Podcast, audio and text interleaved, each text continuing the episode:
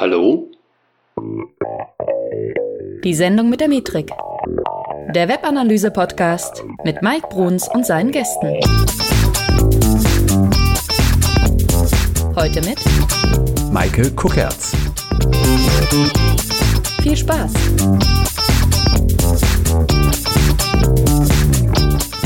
Hey Analyseheld, hier ist der Mike. Herzlich willkommen zu einer neuen Folge Die Sendung mit der Metrik. Heute reden wir mal darüber, was du berücksichtigen musst, wenn du von einem Webanalyse-Tool in das andere umziehen möchtest. Und tja, das ist ein Thema, das ist nicht jedermanns Sache. Es wird auch nicht unbedingt jeder direkt mitbekommen. Aber wenn du da drin steckst in dieser Situation, dann brauchst du in der Regel einen guten Fahrplan. Dann brauchst du auch vielleicht jemanden, der so ein bisschen das Ganze schon mal erlebt hat und mal viel erlebt hat, vielleicht sogar. So wie mein Gast heute. Mein Gast ist Michael Kuckertz.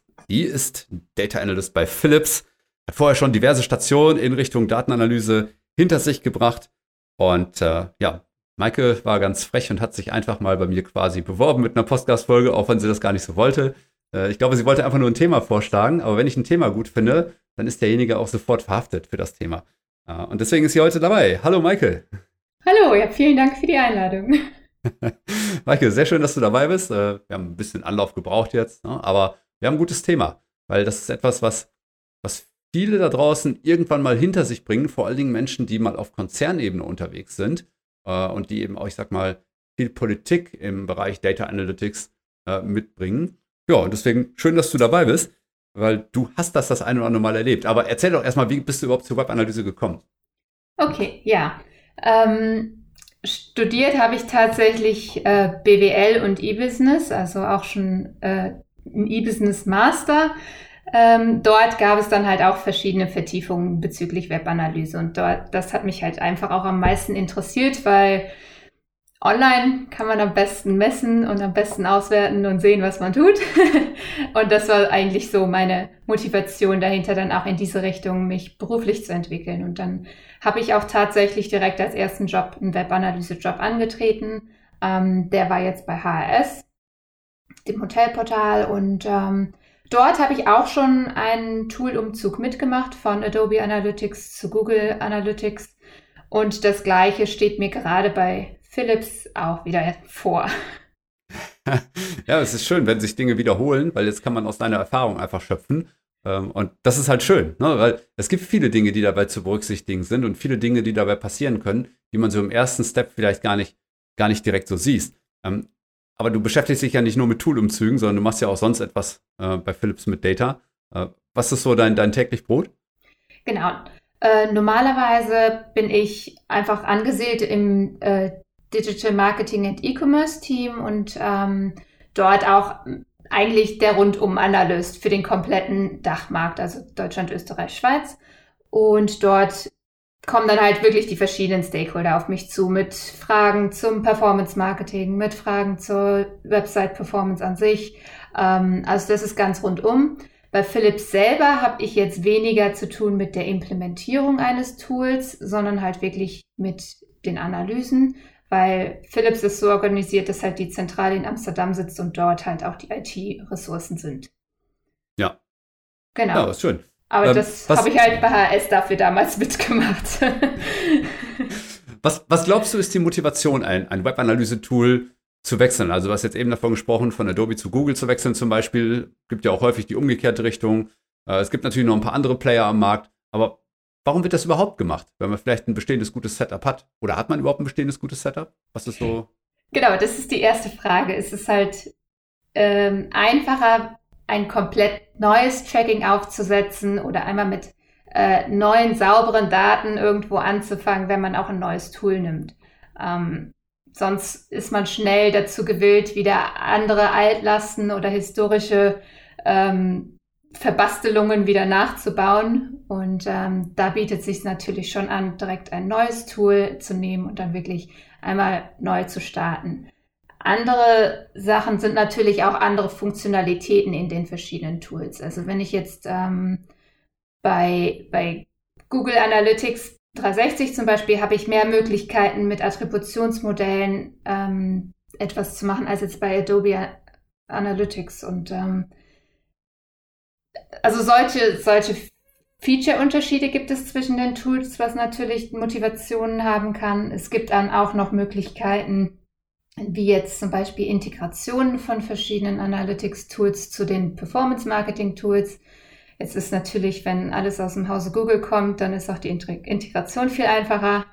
Ähm, genau. Und das letzte, denke ich, ist auch so ein bisschen eine politische Entscheidung im Unternehmen. Also wenn man natürlich die Leute, die diese Entscheidung treffen, einen Tool-Umzug zu machen, in der Historie beispielsweise mit Google viel gearbeitet haben, sind sie auch affiner, dann nachher zu Google sich zu entscheiden.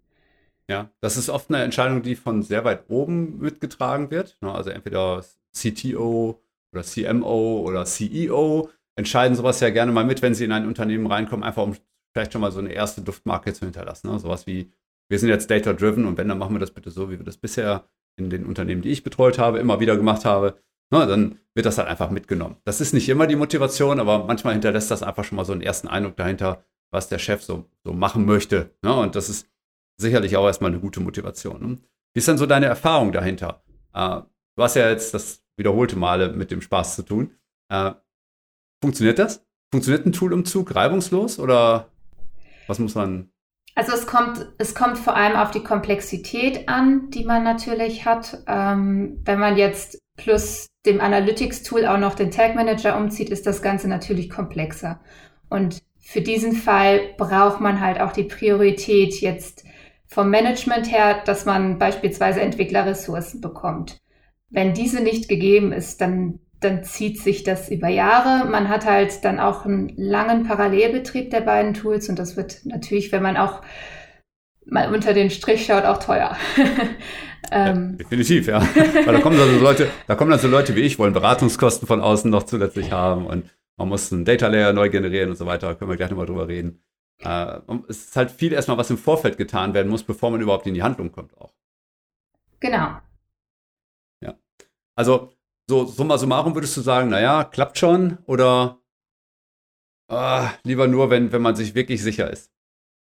Also ich, ich finde, man braucht einen begründeten äh, Nutzen, der, weshalb man es machen sollte, ein neues Tool einzuführen. Also man sollte es nicht machen, nur weil jetzt äh, der Analyst Google besser mag als Adobe, dann zu Google zu wechseln. Ähm, also man sollte schon ähm, ein Business Case dafür rechnen, was bringt mir am Ende das bessere Tool für mich. Hm. Also was würdest du denn sagen? Was ist, was, was ist denn ein echter Vorteil von so einem Wechsel?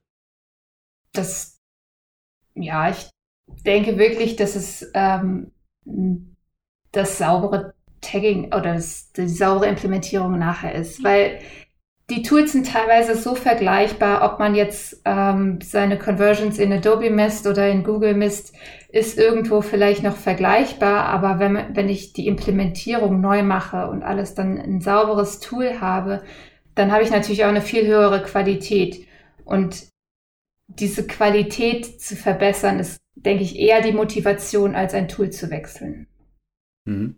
Ja, und natürlich, klar, wir hatten ja eben schon darüber gesprochen, so manche Features sind natürlich nice to have. Also insbesondere so, wenn wir über Google Ads Integration nachdenken, ne, Display und Video und so weiter, die ganze Anbindung, die dahinter steckt, wenn wir über Performance Marketing nachdenken. Da kommt natürlich schon einiges zustande, was die Sache ein bisschen erleichtert, ne, was auch so das, das integrierte Reporting in Analytics auch irgendwie ein bisschen verbessert. Ne. Würdest du sagen, es gibt auch Nachteile? Ja, auf jeden Fall. Also es ist auf jeden Fall kommt wieder auf die Komplexität an, aber es ist auf jeden Fall hohe Opportunitätskosten, die man hat. Und ähm, wenn man die natürlich einmal dann sagt, das, äh, damit kann ich leben, dann äh, ist halt das nächste, wie, ähm, wie mache ich das Stakeholder Management bei dem Umzug? Wann gebe ich den, äh, meinen Stakeholdern Zugriff auf Google Analytics? Wann kriegen sie die neuen Daten? Weil das ist eine wichtige Frage, weil wenn etwas Neues implementiert wird, hast du es nie, dass es vom Tag eins an komplett implementiert ist. Und entsprechend gibt es da eine Entwicklungsphase. Jetzt beispielsweise, wenn ich zu Google Analytics wechsle, ist nicht vom Tag eins jedes Event in Google Analytics schon verfügbar. Es wird wahrscheinlich Stück für Stück implementiert und entsprechend auch erst verfügbar sein. Und wenn man seine Stakeholder zu früh auf das Google Analytics loslässt, sage ich jetzt mal, dann äh, kann es natürlich passieren, dass sie schnell abgeschreckt sind, weil sie nicht das finden, was sie brauchen, weil sie vielleicht auch Unterschiede nicht verstehen ähm, und da, da dann halt auch schon ein Vertrauensverlust in das neue Tool automatisch halt kommt. Mhm. Das ist ein ganz wichtiger Punkt, der, der bei den Leuten, die bei mir durchs Training gehen, immer wieder vorkommt, dass nämlich das Verständnis von Daten vorhanden sein muss, bevor man überhaupt irgendwas damit anfängt. Und natürlich muss man sein Umfeld auch irgendwo immer mitnehmen. Werden wir gleich sicherlich auch nochmal in der Kulturfrage besprechen. Also, wie data-driven ist das Unternehmen schon und wie, wie schnell kann es mit Veränderungen in der Datenbasis irgendwie auch umgehen? Weil es braucht bei vielen Unternehmen einfach sehr, sehr lange, bis sie mal verstanden haben, was sie mit Daten überhaupt anfangen können. Oder dass man Prozesse dazu gebildet hat und so weiter und bis das Wissen für ein Tool schon mal da ist. Und jetzt jemand wie du, der sich täglich mit Daten auseinandersetzt und täglich in Daten bewegt, ist es relativ einfach, was eine Kleinigkeit, die da neu kommt, zu identifizieren. Nur für viele, die das nicht täglich tun, sondern vielleicht nur wöchentlich, manche sogar nur monatlich oder manche auch überhaupt nicht, äh, die dann da in dieses Tool reinrutschen und plötzlich von der Datenmenge erschlagen werden, äh, denen muss man das erstmal alles haarklein auch erklären. Ne? Ähm, an welche Dinge müssen wir denn denken, wenn wir über einen Tool-Umzug nachdenken? Also es gibt so ein paar Oberpunkte, wo ich sage, das wäre vielleicht ganz wichtig. Äh, also mir schwebt mal so als erstes so das ganze Thema Konzept einfach vor. Ja? Was ist so deine Erfahrung dabei? Ähm, was das Konzept angeht, finde ich, das Wichtigste ist, man sollte nicht das alte Tool versuchen nachzubauen. Man sollte sich die Fragen überlegen, die man mit einem Analysetool beantworten möchte ähm, und die Antworten auf, der, auf die Frage dann im äh, Konzept beachten. Jetzt ein Beispiel, das ist vielleicht äh, ein ganz, ganz kleines und sehr plattes Beispiel, aber ähm, wenn jetzt die, wenn jetzt, ähm, wenn jetzt die Sprache in einem Tool mit äh, German, English, French steht, dann muss ich das nicht in, in dem anderen Tool genauso schreiben. Dann reicht es vielleicht DE, EN und FR zu schreiben, wenn die Antwort am Ende trotzdem die gleiche ist, dass ich auswerten kann, wie viele Nutzer mit welcher Sprache meine Seite gesehen haben. Hm. Und ähm, da muss ich dann halt wirklich mir einmal aufschreiben, welche Fragen kann ich bisher mit meinem Tool aktuell beantworten, welche möchte ich beantworten und welche kann ich dann mit dem neuen Tool beantworten. Weil wahrscheinlich gibt es auch da irgendwo äh, Grenzen, dass es auch nicht alles beantworten kann. Ja. Und gerade so ein Datenkonzept zu erstellen, ist für den Anfang, finde ich, extrem wichtig, sich wirklich mal lieber ein paar Stunden mehr Zeit zu nehmen und intensiv Dinge durchdenken vielleicht auch nochmal die alte Dokumentation sich ranzuholen, sofern es eine gibt, und zu sagen, ja, äh, erlebe ich immer wieder. Ne? Das heißt, du kommst in ein Unternehmen rein und es gibt keine Dokumentation über das, was getrackt wird. Und dann musst du dir das alles haarklein erstmal auseinanderholen. Alleine in so einem Fall ist es schon wirklich gut, wenn es einen Neustart gibt. Ja, gleichwohl würde ich das nicht jedem sofort empfehlen, einfach nur, weil es keine Dokumentation gibt, einen Neustart zu machen. Aber äh, natürlich kann das einfach helfen, dann zu sagen, ab sofort dokumentieren wir das alles mal. Und ab sofort können wir auch in einem Jahr sehen, was wir gemacht haben und welchen Sinn und Zweck das Ganze hatte. Welche Datenmesspunkte wir denn jetzt grundsätzlich haben wollen. Also es steht mir dann zum Beispiel immer in, in Workshops bevor, wenn wir über Data Layer Konzepte mal sprechen. Was muss da rein? Was muss in so eine Transaktion mit übergeben werden, zum Beispiel am Ende des Tages? Ja, das ist halt nicht nur, dass wir einen Umsatz brauchen oder einen Produktnamen, sondern manchmal brauchst du halt irgendwie auch Verfügbarkeiten, manchmal brauchst du auch irgendwie äh, Kundendaten, die mit angehängt werden und was nicht alles. Und das muss man einmal sauber durchdenken und das auch direkt mit dokumentieren, damit das alles auch sauber implementiert werden kann. Genau, und vor allem, dass man auch da die Synergieeffekte dann nachher findet, dass wenn man es beim einen Tool in einer Weise implementiert hat, das dann bei einem anderen, äh, Entschuldigung, nicht Tool, bei der einen Webseite ähm, auf der einen Weise implementiert hat, das dann auch bei der anderen Webseite genauso implementiert und das halt ist konsistent einfach ist. Genau, richtig, das sehe ich nämlich auch so. Diese Konsistenz ist dann extrem wichtig. Ne? Wenn, vor allen Dingen, wenn wir ein Tool neu einsetzen, haben wir eben auch wenn man das Umfeld, das das mittragen muss. Und wenn jetzt ein Umfeld vermutet, dass die neuen Daten nicht so gut sind wie die alten, dann lehnen sie das Tool ab. Ja, das ist halt immer das Problem. Das ist auch eine Kulturfrage natürlich. Wie gehe ich mit Daten um? Wie stark kommuniziere ich die im Unternehmen und welche Bedeutung haben die für das Unternehmen?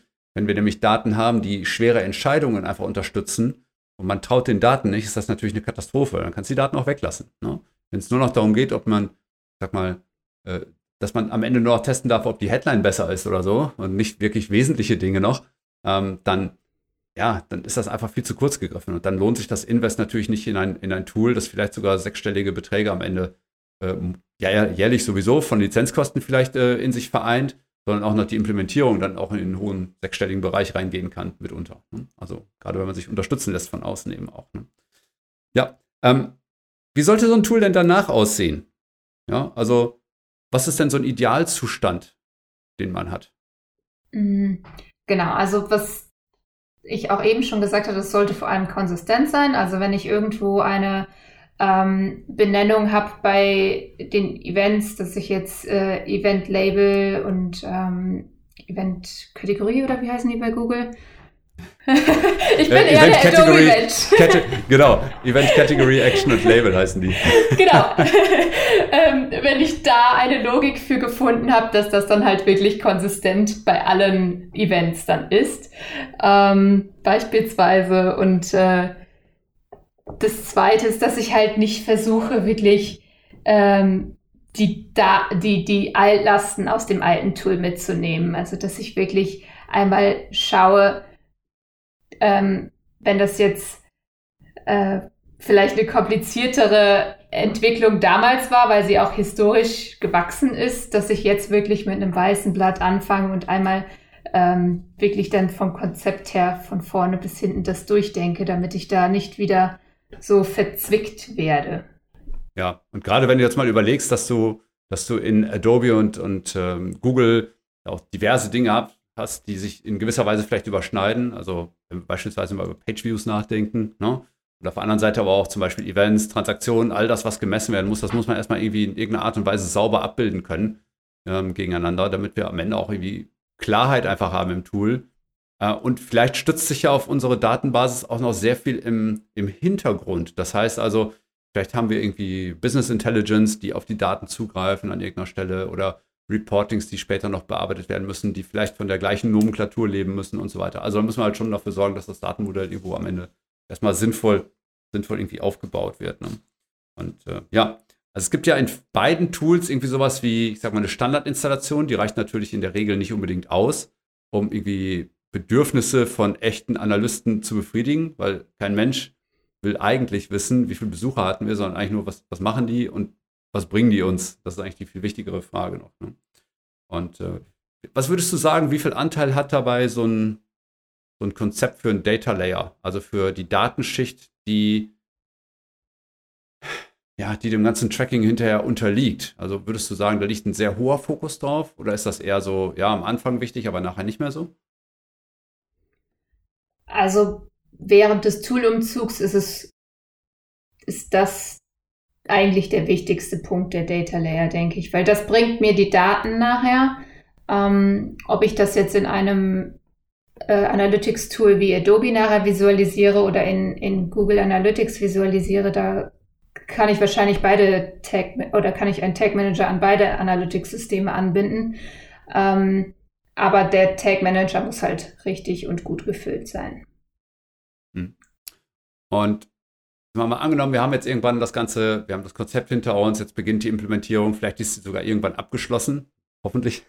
Dann, äh, dann äh, müssen wir natürlich überlegen, wie lassen wir denn diesen Übergang laufen? Also gibt es einen Übergang? Gibt es, jetzt schalten wir Tool 1 ab und Tool 2 läuft nur noch? Oder gibt es so eine Art Parallelbetrieb? Wie siehst du das äh, im Idealzustand? Ähm, alleine durch den Fakt, dass eine Entwicklung nicht an einem Tag abgeschlossen ist, glaube ich nicht, dass man an einem Tag ein Analytics-Tool abschalten und das andere anschalten kann. Ähm, das würde ich aber auch, wenn es möglich wäre, nicht tun, weil ähm, ein Analyst muss natürlich auch seine Daten irgendwie kennenlernen. Ich, wenn ich jetzt sehe, dass ich äh, das Google Analytics die Sessions ganz anders misst wie ein Adobe Analytics die Visits, da muss ich ja auch wissen, was ist das nachher in der Zahl als Unterschied für mich, damit ich meinen Stakeholdern sagen kann, wir haben jetzt eine veränderte Conversion Rate, weil wir die Sessions anders messen. in Google Analytics ist es so, dass mit jedem neuen, ähm, mit jeder neuen Kampagne eine Session startet, was in Adobe Analytics nicht ist. Und entsprechend habe ich dort halt weniger Sessions. Ähm, und diese Daten, die muss ich erstmal kennenlernen. Und dafür, glaube ich, braucht man auch einen gewissen Parallelbetrieb. Also ich würde jetzt wahrscheinlich von einem dreimonatigen Parallelbetrieb ähm, würde ich ausgehen weil man halt auch dann wirklich einmal schauen muss, dass dann die Daten signifikant sind, weil man wird auch wieder Tracking-Bugs finden. Vielleicht ist auf irgendeiner Seite ein, ein ähm, Tracking-Code nicht implementiert oder doppelt implementiert oder ähnliches. Und bis das alles gefixt ist, glaube ich, braucht es schon seine Zeit. Und dann muss ich halt als Analyst selber einmal die Diskrepanzen berechnen zwischen den beiden Tools. Das würde ich nicht den Stakeholdern überlassen und auch nicht die Interpretation den Stakeholdern überlassen, sondern wirklich einmal selber machen, ähm, selber durchrechnen und dann kommunizieren, was für Unterschiede bringt mir jetzt das neue Tool und wie gehe ich damit zukünftig um. Ja, vor allen Dingen gibt es ja auch, du hast ja eben auch schon erwähnt, es gibt immer die Chancen, Dinge auch neu zu machen, wenn man ein neues Tool bringt und nochmal sofort auf einen sauberen Stand zu bringen. Dinge, die vorher vielleicht naja, vielleicht so ein bisschen unter dem Teppich gekehrt wurden oder die vielleicht irgendwie nicht, nicht umgesetzt werden konnten mit dem Tool, dann jetzt eben neu reinzubringen und daraus auch erstmal Erfahrung zu generieren. Das finde ich halt auch immer sehr, sehr wichtig. Ne? Und dann passiert dann noch was mit den Daten nachher. Das heißt, wir erheben die und ja, was machen wir jetzt? Lassen wir alle Leute in so einen Google Analytics oder in so einen Adobe Analytics einfach reinlaufen äh, und hier, bitteschön und guck mal nach, was du, was du da rausfindest. Ähm, oder nutzt ihr bei Philips zum Beispiel eher oder in den Unternehmen, wo du bisher warst, nutzt ihr dann eher Reporting-Tools, wie, wie geht ihr da vor? Wie bindet ihr die anderen? Also ein, ein, sage ich jetzt mal, ein normaler Stakeholder, ob es jetzt ein Marketingmanager ist oder ähnliches, der hat nicht die Kapazität, so viel Analysen zu machen, wie es ein Analyst macht. Äh, das muss man ja ganz ehrlich mal sagen. Und ähm, mit anderen Stakeholdern wird es wahrscheinlich nur Tendenz weniger.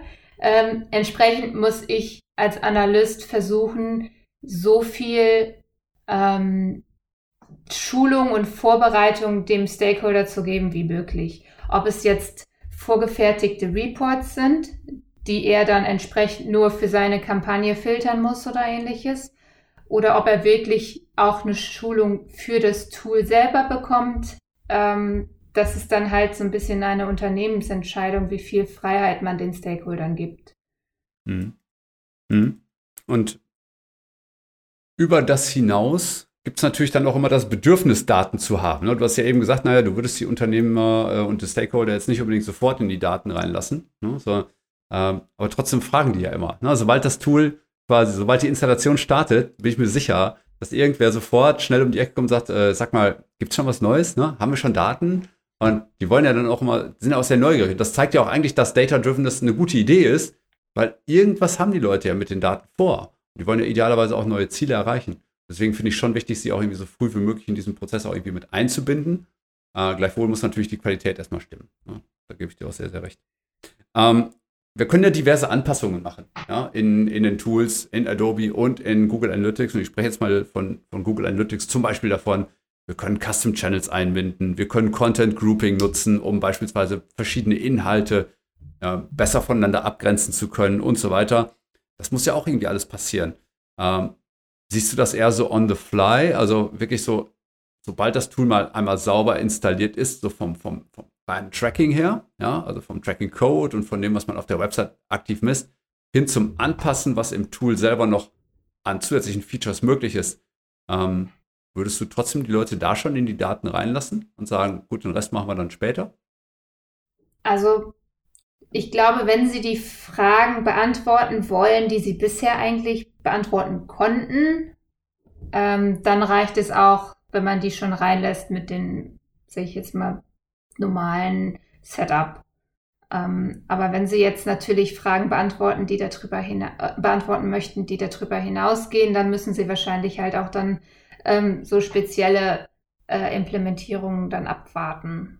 Mhm. Ja, insbesondere sowas wie äh, benutzerdefinierte Dimensionen, die die Daten ja doch massiv nochmal anreichern können. Also gerade wenn wir über ähm, Google Analytics 360 sprechen zum Beispiel, da können wir ja bis zu 200 zusätzliche Dimensionen mit reinbringen, die die Datenbasen natürlich nochmal vollkommen auf den Kopf stellen können und die auch wirklich ganz andere Erkenntnisse nochmal ermöglichen am Ende.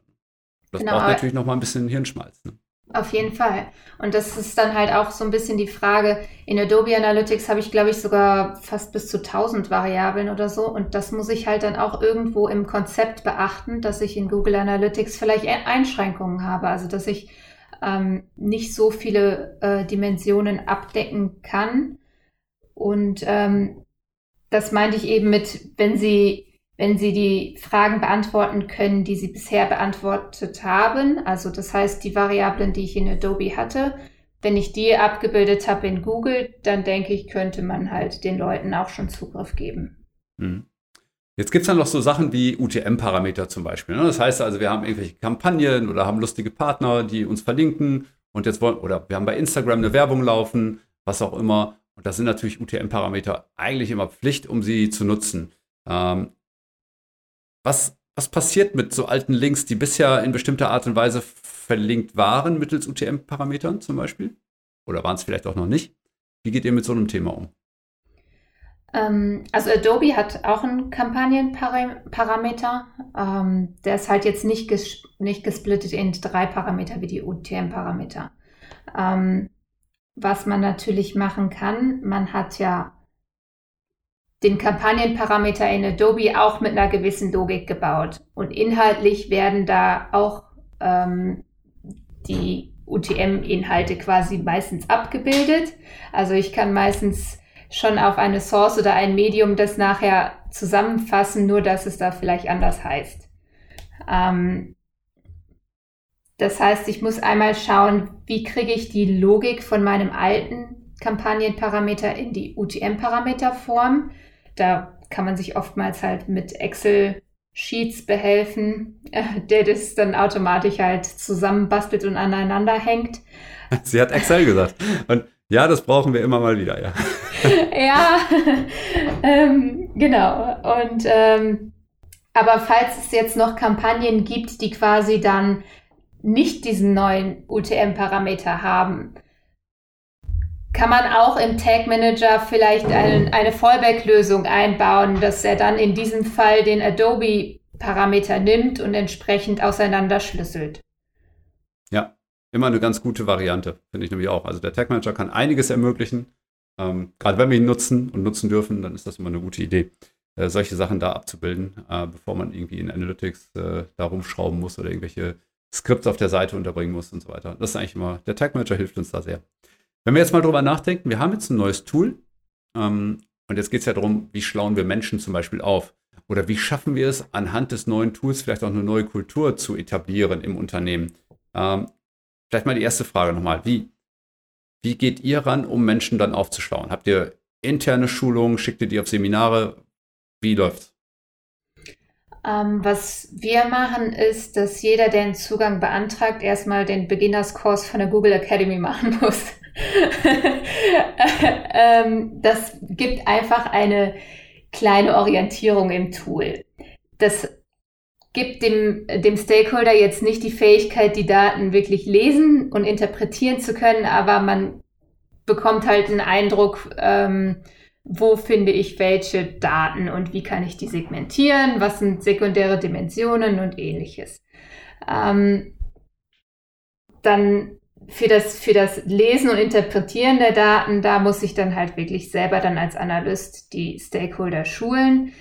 Ähm, eine Möglichkeit ist, ist natürlich ein, ein Dashboard anzulegen, ob es jetzt in Data Studio ist oder ähnliches, was einmal die wichtigsten KPI erklärt. Ähm, so kann ich beispielsweise eine ähm, Beispielanalyse dort aufbauen und sagen, ähm, das war jetzt die Kampagne zum Vatertag, so und so viel Sessions habe ich bekommen und dann bei den Sessions dann wirklich erklären, was ist eine Session, dass mit jeder neuen Kampagne eine neue Session ausgelöst wird.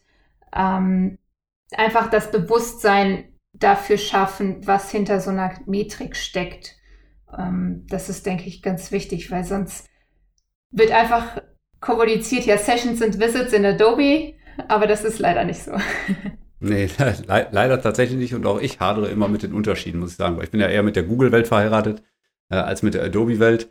Äh, gleichwohl kenne ich beide Tools natürlich so ein bisschen immer. Also Google natürlich viel, viel, viel stärker als Adobe, aber beide Tools kenne ich halt auch von innen heraus.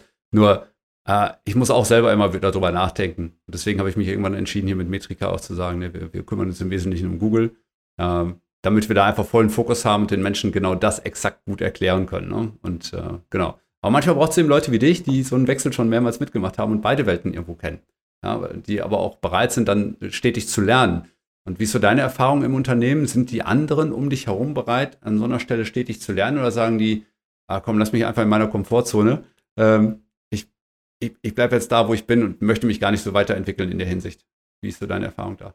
Ich glaube, das kommt ganz auf die Person an, weil wenn man viele Personen im Unternehmen hat, die beispielsweise mit dem neuen Tool in ihrer Historie schon mal Kontakt hatten, dann sind sie natürlich generell schon sehr äh, gewillt, damit zukünftig auch zu arbeiten. Ähm, aber wenn sie gerade es geschafft haben, sich in dem aktuellen Tool zurechtzufinden, dann ist es ja oft so, dass man Änderungen nicht äh, gerne herbeisieht. ja. Wir Menschen sind halt Gewohnheitstiere. Und, genau. Äh, ja, natürlich. Es ist immer die Frage dessen, was du eigentlich erreichen willst am Ende. Und wenn du sagen willst, hey, ich möchte der beste Data Analyst in Google werden oder ich möchte der beste Data Analyst in, in Adobe Analytics werden, dann wirst du dich natürlich dementsprechend anstrengen, diese Sachen noch schnell zu lernen. Ne? So. Ich glaube, das ist auch ganz wichtig, dann Menschen auch die Chancen zu vermitteln im Unternehmen, ähm, die das Beherrschen von Daten einfach mit sich führen, nämlich das Unternehmen wirklich weiterzubringen und damit auch wirklich was zu bewirken, statt immer nur so wie früher halt, ohne Daten irgendwas zu machen, was so ein bisschen mehr auf Eitelkeit beruht. Ähm, also einfach mal noch eine neue Kampagne starten, ohne genau zu wissen, was sie bringt. Und ich glaube, das ist halt ein ganz wesentlicher Punkt, dass wir eben messen können, ob unsere Arbeit Sinn ergibt für uns, für unser Unternehmen. Ich glaube, unsere Arbeit ergibt immer dann Sinn, wenn wir fürs Unternehmen dabei auch was leisten können. Ja, weil dafür treten wir ja an, dafür sind wir ja auch, oder ihr seid jetzt dann in dem Fall Arbeitnehmer, äh, ich bin Beauftragte als Berater und natürlich ist mir immer sehr wichtig, von außen zu sagen, okay, wir haben Erfolge erzielt und nicht, jetzt kennen die ihre Daten oder so. Das ist eigentlich, eigentlich ist das nicht wichtig, das ist nur Mittel zum Zweck. Genau. Ja. Ähm, wenn wir mal überlegen, in welcher Reihenfolge wir das Ganze so ablaufen lassen, so einen Toolwechsel, ja, was würdest du vorschlagen? Sind, sind Dinge, die auf jeden Fall in der Kette berücksichtigt werden müssen? Ähm, ja, als allererstes muss man natürlich sich bewusst werden, was sind meine Anforderungen, was habe ich aktuell in meinem Tool, was möchte ich zukünftig haben. Und da so eine kleine Diskrepanzanalyse zwischen zu machen. Ich denke, das ist der erste Schritt. Und ähm, ja, daraufhin dann einmal zu schauen, wie ist denn das aktuelle Tool im Moment implementiert, was kann ich davon beibehalten. Wenn es natürlich Dokumentation gibt, umso besser. Ansonsten muss man leider sich auch das mal in die Tiefe anschauen. Das mit der ähm, Dokumentation, ich glaube, da träumen viele von, ja. ja, ähm, weil nur wenn ich weiß, was ich aktuell implementiert habe, wie ich etwas implementiert habe, kann ich nachher den Entwicklern sagen, wie sie es zukünftig machen sollen. Ähm, weil es ist natürlich auch wichtig zu sagen, äh, nachher auch abzugleichen, ähm, wieso kommt es zu Datenunterschiede? Wurden vielleicht die Sachen unterschiedlich implementiert? Wenn der eine die, die Transaktion auf dem Button-Klick misst, der nächste aber erst beim Seitenload der, der Confirmation Page, dann sind das unterschiedliche Zahlen. Und ähm, deshalb muss ich halt auch im Vorfeld verstehen, wie ist mein aktuelles Tool implementiert und wie müsste es implementiert sein. Mhm. Ähm, genau. Dann als nächstes, denke ich, ist dann halt wirklich der Punkt, dass man halt wirklich sich dann das Konzept aufschreibt. Äh, was für Variablen brauche ich im Data Layer?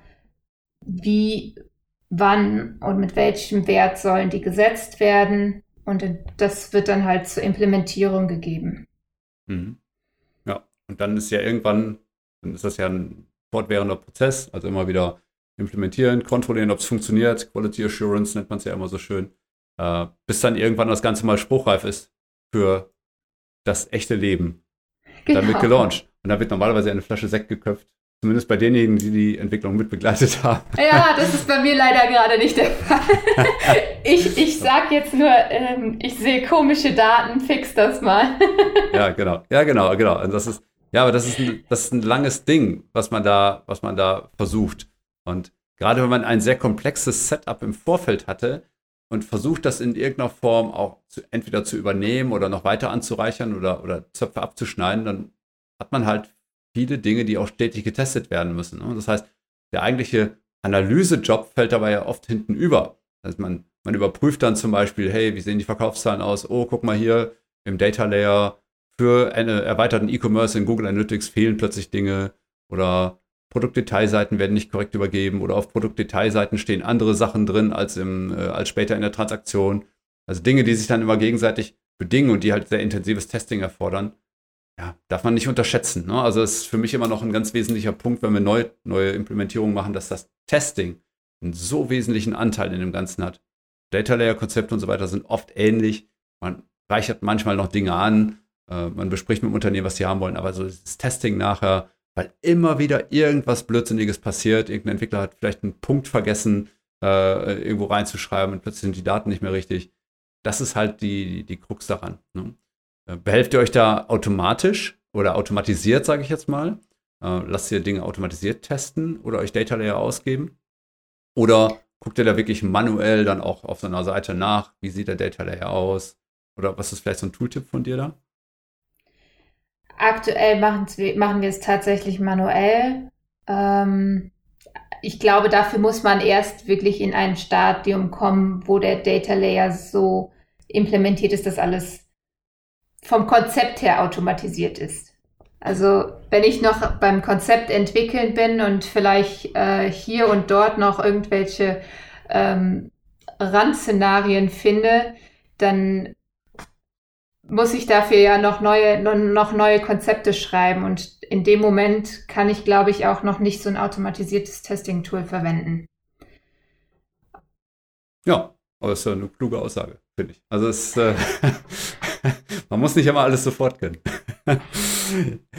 Maike, ähm, am Ende des Gesprächs habe ich immer die Frage nach drei Tipps, wenn ich mit einem Gast unterwegs bin. Und so auch mit dir. Also, wenn du jetzt mal so unser Gespräch so Resümee passieren lässt, ähm, Revue passieren lässt, was würdest du sagen, sind drei Tipps, die dir auf dem Herzen liegen, die du, die du, oder die jeder andere da draußen, der mit dem Toolwechsel zu tun hat, auf jeden Fall berücksichtigen sollte?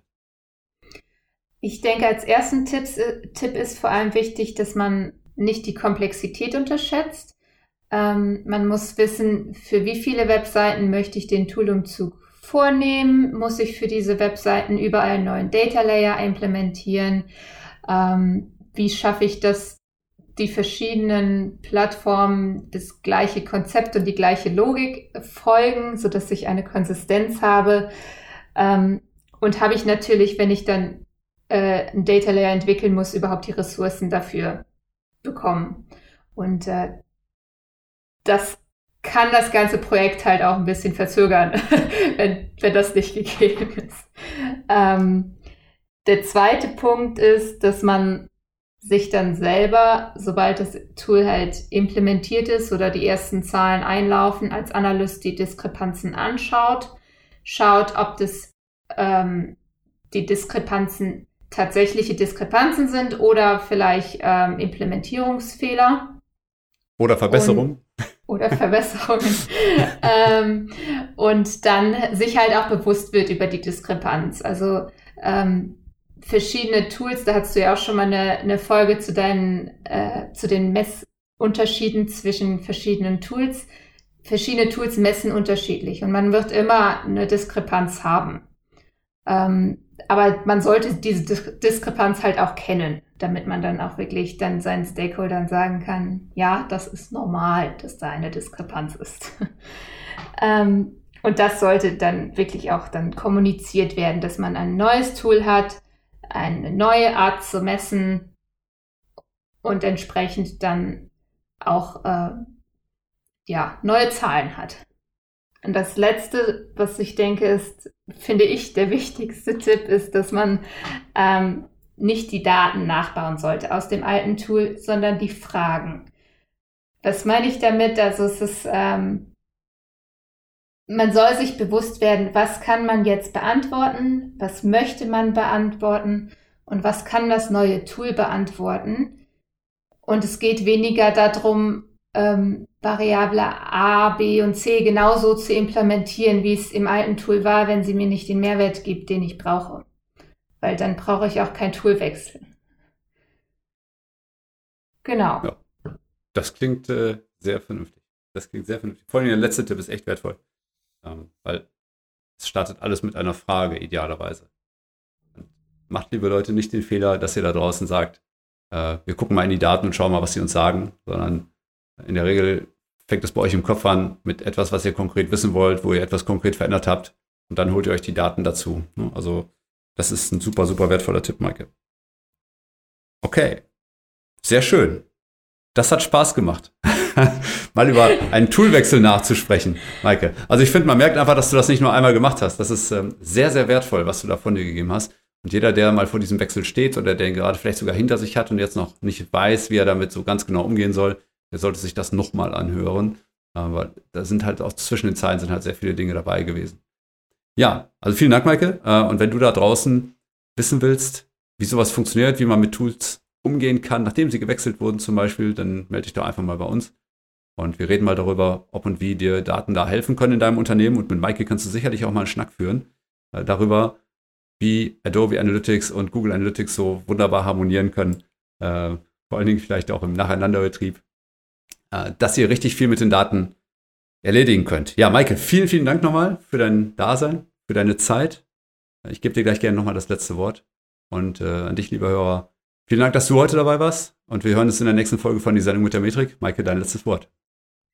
Ja, vielen Dank fürs Zuhören. Vielen Dank für die Einladung, Mike. Ähm, ja, es hat mir sehr Spaß gemacht und ich möchte halt auch wirklich allen nochmal sagen, die wirklich vor so einem Toolwechsel steht, habt keine Angst. Ja, es ist eine Umstellung. Ja, es ist ein neues Tool und es gibt doch nachher andere Zahlen.